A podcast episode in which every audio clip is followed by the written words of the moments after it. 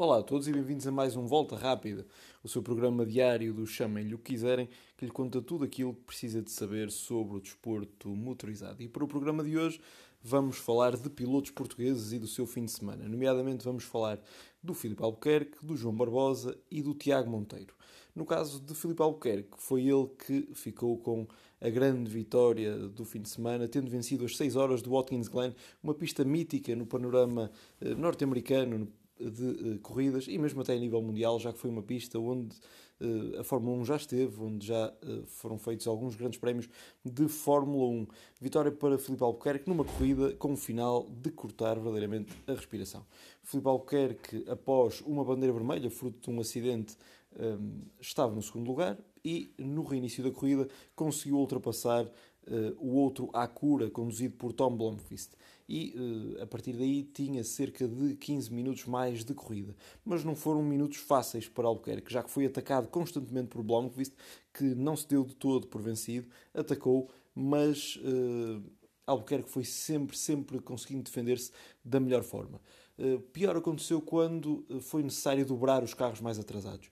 A verdade é que aí um dos carros, um dos carros de GT, encostou o Felipe Albuquerque até uh, aos rails, dando um toque, inclusivamente.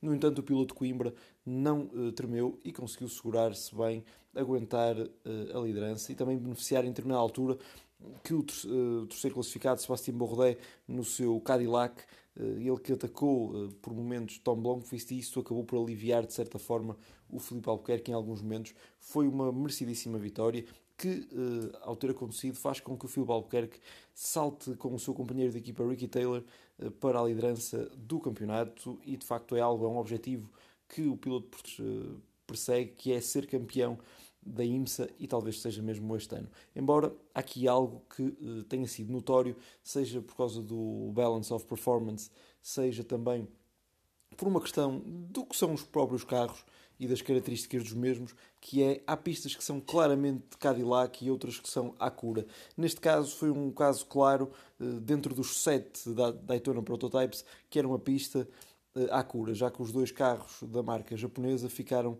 na frente com o primeiro lugar, conforme já referido, de Filipe Albuquerque e Ricky Taylor, seguido de Tom, Blom, Tom Blomqvist e de Oliver Jarvis. Uh, a partir daí foi um desfile de Cadillacs, com os cinco Cadillacs a ficarem então de seguida. Uh, dizer que o Filipe Albuquerque, então, conforme já referi, fica na liderança do campeonato e ele afirmou que uh, foi das corridas que, por certo, ficará para sempre na sua memória, já que foi necessário defender com toda a garra na fase final, já que sabia que o Tom Blomqvist ia sempre poder atacar, mas não conseguiu e então o português acabou por levar de vencida nesta uh, categoria. Menos sorte nesta categoria e na geral há que dizer.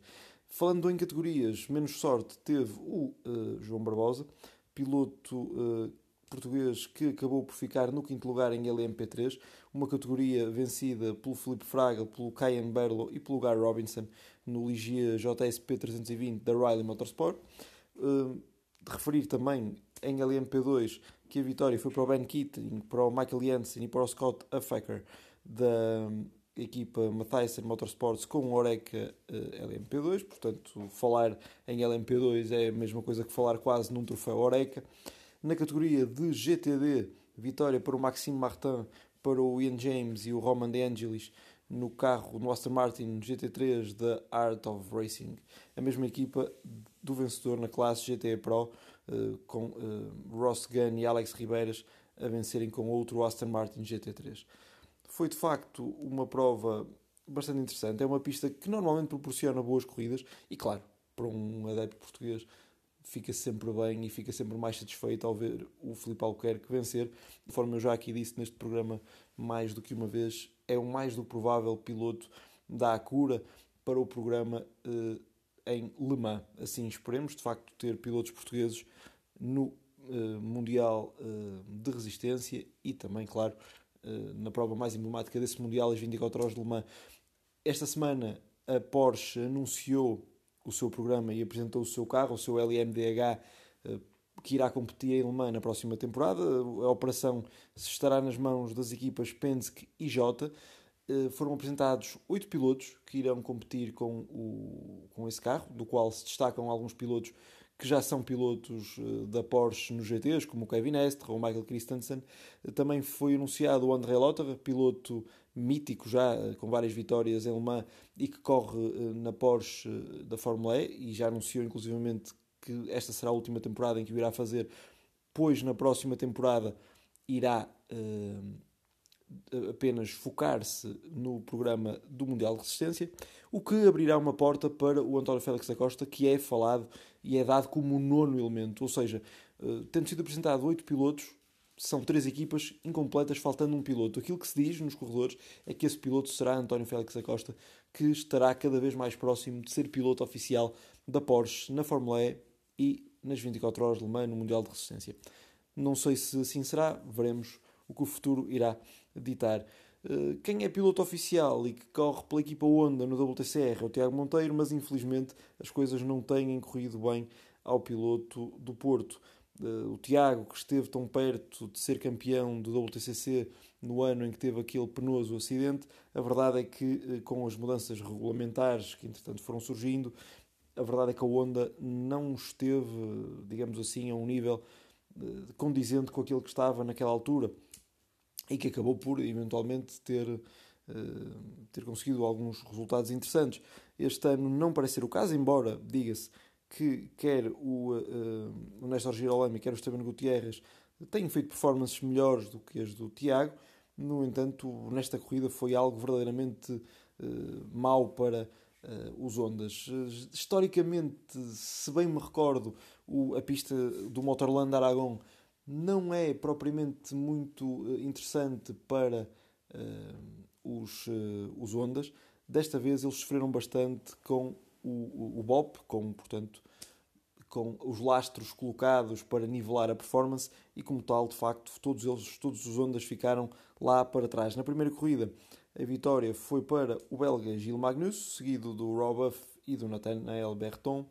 Eh, o quarto lugar de Mikel Ascon ajudou a, cimentar a sua liderança no campeonato. De facto, o piloto da Hyundai, que além de tudo também está a fazer um excelente trabalho na Taça do Mundo da ETCR, está também de facto a ser o grande uh, nome neste campeonato do WTCR.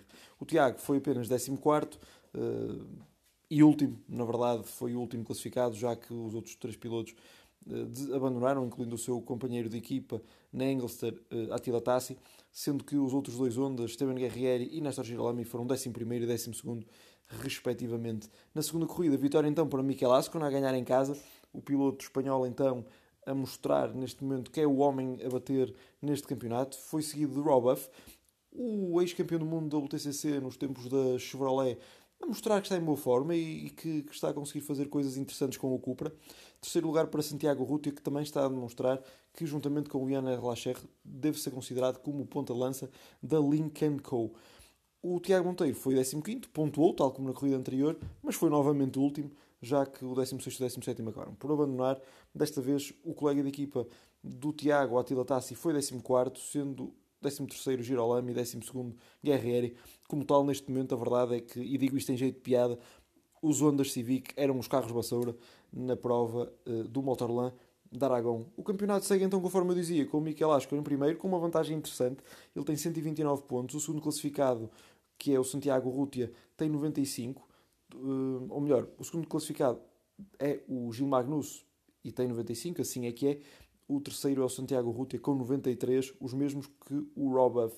O campeão em título, Ian Erlacher, tem 92 e são estes os cinco uh, nomes mais fortes neste momento do campeonato, sendo que em sexta aparece o primeiro Honda, no caso de Néstor Girolami, que surpreendentemente tem superado consistentemente o Esteban Guerrieri, que normalmente é o piloto mais forte na estrutura, neste caso da All-Inkle Honda de referir que o Tiago é 16 e penúltimo no campeonato, uh, atrás dele está o Attila Tassi e à sua frente o Tom Coronel, eles que são claramente os pilotos com menos pontuação no campeonato. Há que manter a fé, há que ter esperança e por certo o Tiago conseguirá fazer melhor, ele sabe para isso, tem capacidades para isso e é já este fim de semana que tem a grande oportunidade para o fazer num traçado que tanto gosta, a pista citadina de Vila Real. É já este fim de semana o Grande Prémio de Portugal do WTCR a Vila irá receber milhares de aficionados na modalidade. Terá corridas muito interessantes, inclusivamente com Miguel Oliveira a correr no Campeonato Nacional, juntamente com o seu pai num Hyundai, marca que o patrocina, como é sabido, e como tal há muito nas festas transmontanas em Vila Real, na verdadeira Romaria, que é o circuito de Vila Real. Por hoje ficamos por aqui. Muito obrigado por ter estado connosco. Até amanhã.